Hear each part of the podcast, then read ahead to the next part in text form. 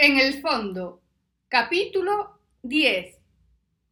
Sin glamour pero con corazón. Él trató de disimular haciendo que dormía. A buenas horas, mangas verdes. Pero no pasó por vez. Di un par de golpes en la ventanilla para que se diese por aludido y aunque se resistió, acabó por abrirla. Hola, Siana, ¿qué tal?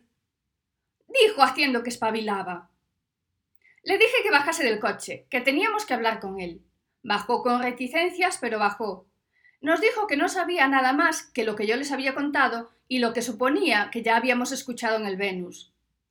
No se lo creímos del todo, por lo menos yo. Salva quedó convencido cuando le dijo que aquello era lo que les había contado Andrés. Salva bien sabía que Andrés solo contaba lo que era estrictamente necesario, y a ser posible, solo lo que a él le convenía, y sobre todo que omitía todo lo que pudiese perjudicar a los demás. No estaba segura de que Paco fuese tan inocente como parecía, pero bien merecía un poco de confianza de mi parte. Después de todo, era el único al que podía excluir oficialmente de la categoría de cerdo. Cuando llegamos al portal de Sandra, Paco dudó si subir.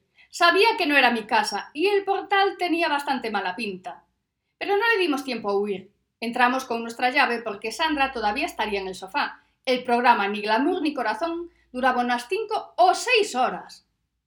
Salva fue a la cocina y Paco y yo entramos en la sala. Efectivamente, Sandra estaba atenta a la pantalla. Desvió un momento la mirada hacia nosotras mientras anunciaban los politonos, pero la voz en off, anunciando los contenidos de la siguiente hora, la volvió a cautivar. Paco quedó de pie unos segundos y después se sentó de repente. Sí, fue en aquel momento cuando volvió a sentir la sensación de mareo de la primera vez que tuvo el mar bajo los pies. Salva llegó con unas patatas fritas y con unas galletas, y como hipnotizadas quedamos mirando el programa sin hablar. Bueno, Paco miraba a Sandra. Aria Canciño, que era nuestra favorita, había conseguido una entrevista en exclusiva con la marquesa de Ripipí. La marquesa no era muy dada a entrevistas ni a platós, y aquella entrevista era un bombazo. La repentina cancelación de la boda del hijo de la marquesa había desatado los rumores de una infidelidad por parte de la prometida y posterior enfado de la marquesa. Aquella noche nos iban a aclarar todas las dudas, iban a disipar todos los rumores, iban a poner las cartas sobre la mesa. La marquesa de Ripipí lo contaba todo, todo.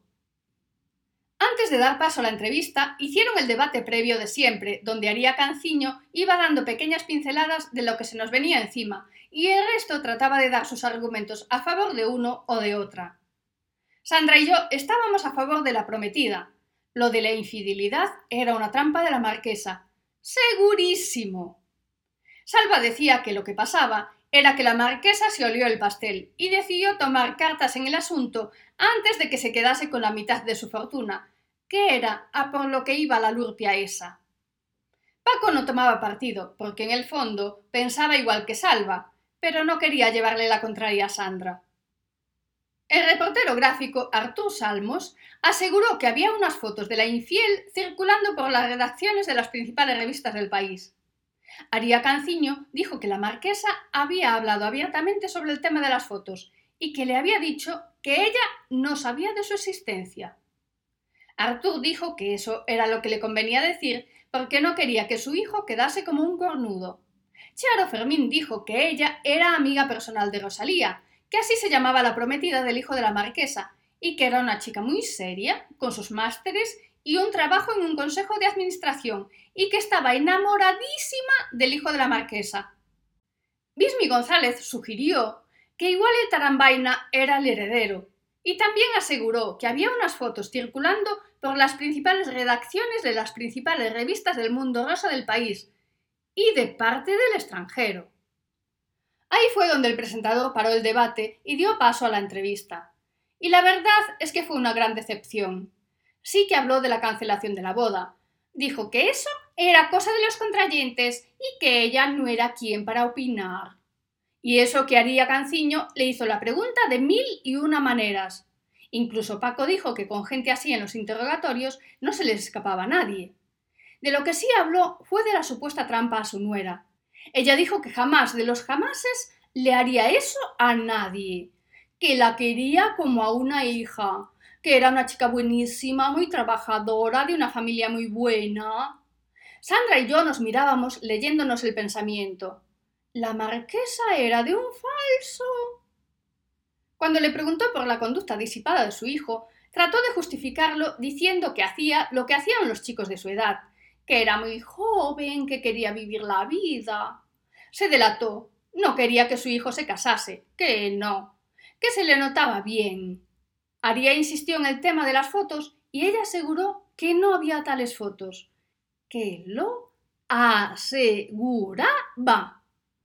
Después de la entrevista, el debate fue de lo más encendido, en la tele y en casa.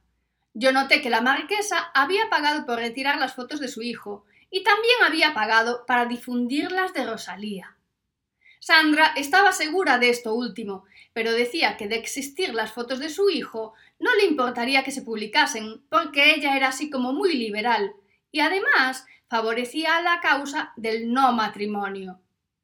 Paco decía que la nuera lo había preparado todo para deshacerse del marquesito después de la boda, pero que por algún motivo extraño se le habían adelantado las cosas. Salva decía que la tal Rosalía era una lurpia de cuidado con ganas de ser famosa y que le daba igual casarse o no con tal de salir a la tele. Que ya había escuchado que le habían ofrecido un programa en ese canal en el que le pagan a las guapas por figurar.